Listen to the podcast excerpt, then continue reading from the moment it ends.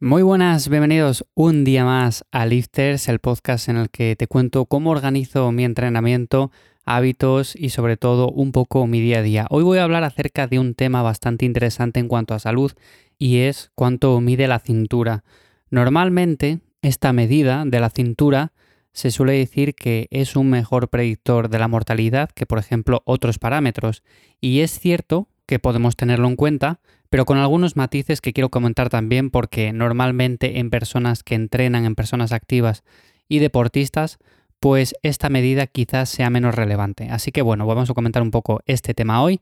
Como siempre os recuerdo que me encontréis en mi web ivyamazares.com para cualquier cosa, ahí me podéis escribir, podéis decirme, oye Iván, me interesa muchísimo este tema y me gustaría que hablaras o que dedicaras un episodio charlando sobre esto. Bueno, pues me lo comentáis o simplemente me escribís para decirme lo que opináis acerca de las cosas que comento por aquí, que como muchas veces sabéis, digo que es simplemente mi opinión, aunque también hablo de aspectos como entrenamiento y cosas que he aplicado en mi día a día. Así que bueno, el tema de hoy, el tema de la cintura, voy a dar un poco mi opinión acerca de esto, porque es verdad que si lo ponemos en contexto, una persona que es sedentaria, que se mueve poco en el día a día, ahí sí que la circunferencia de la cintura le va a dar una idea bastante clara de hasta qué punto puede tener cierto grado de obesidad y cómo esto está relacionado con mayor riesgo cardiovascular.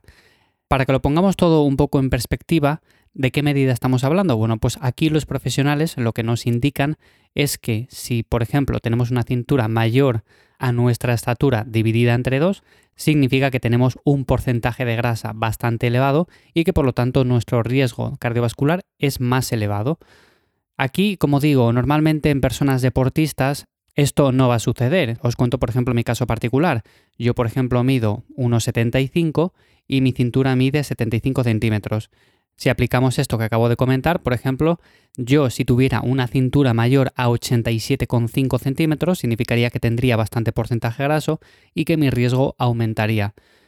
Como veis, me falta todavía mucho para llegar a esos 87,5 y de hecho, como lo voy registrando todo con el paso del tiempo, pues sé que nunca he llegado a esa cifra. Aunque haya hecho volumen, pues quizás he llegado a 80 y pocos centímetros, quizás 82, pero más de 87,5, incluso a esos 87,5 nunca he llegado.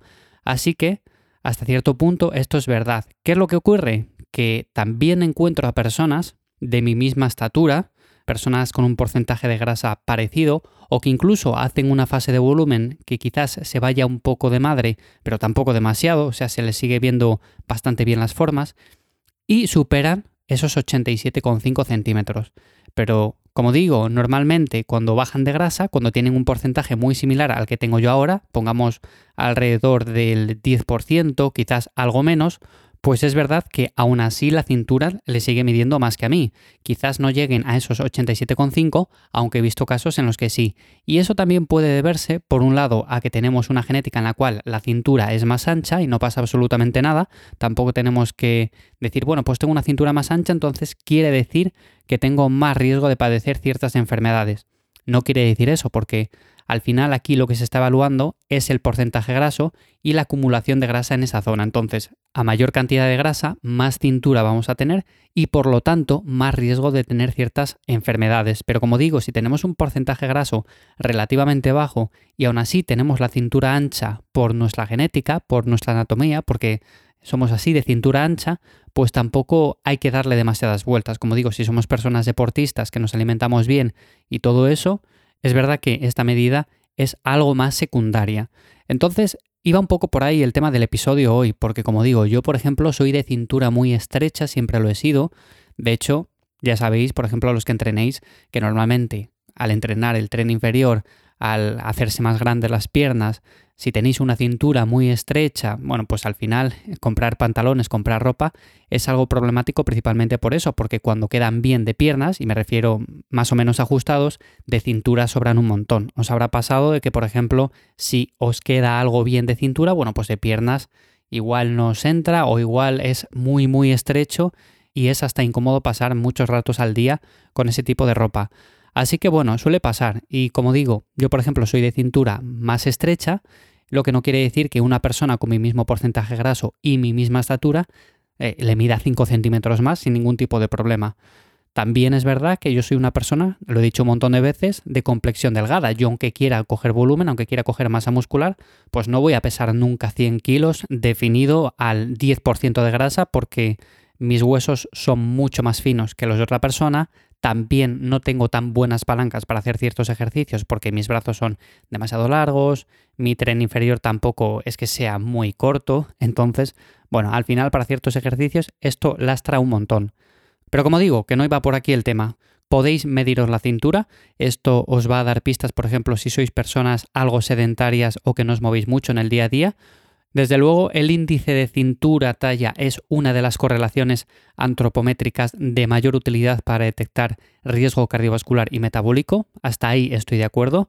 Pero si, por ejemplo, entrenáis fuerza, lleváis mucho tiempo entrenando, no lo tengáis tan en cuenta, no penséis que, por ejemplo, por tener la cintura de forma genética más ancha significa que tenéis más riesgo de enfermedad, porque no es así. Simplemente es una medida con la cual de forma sencilla podemos valorar la grasa que tenemos a nivel abdominal y como esto, bueno, pues al final sabemos que se relaciona con un montón de problemas a nivel de salud. Así que un poco de ahí la confusión, un poco de ahí el querer hacer también este episodio. No sé lo que opináis vosotros, pero creo que está bastante claro que esta medida sobre todo va más destinada a personas sedentarias que por ejemplo en consulta médica para hacer una valoración rápida, bueno, pues se mide la cintura y en relación con la estatura, bueno, pues podemos ver de forma sencilla el riesgo que tenemos de sufrir algún tipo de problema de salud. Y simplemente esto, hasta aquí el episodio de hoy en Lifters. Espero que os haya resultado interesante un poco aquí mi opinión acerca de este tema. Nos escuchamos de nuevo el jueves en un episodio en el que ya toca actualizar un poco mi dieta actual, cómo la estoy llevando, el número de comidas que hago, bueno, un poco todo esto. Así que nada más, nos escuchamos el jueves entonces y espero que paséis un buen día. Chao.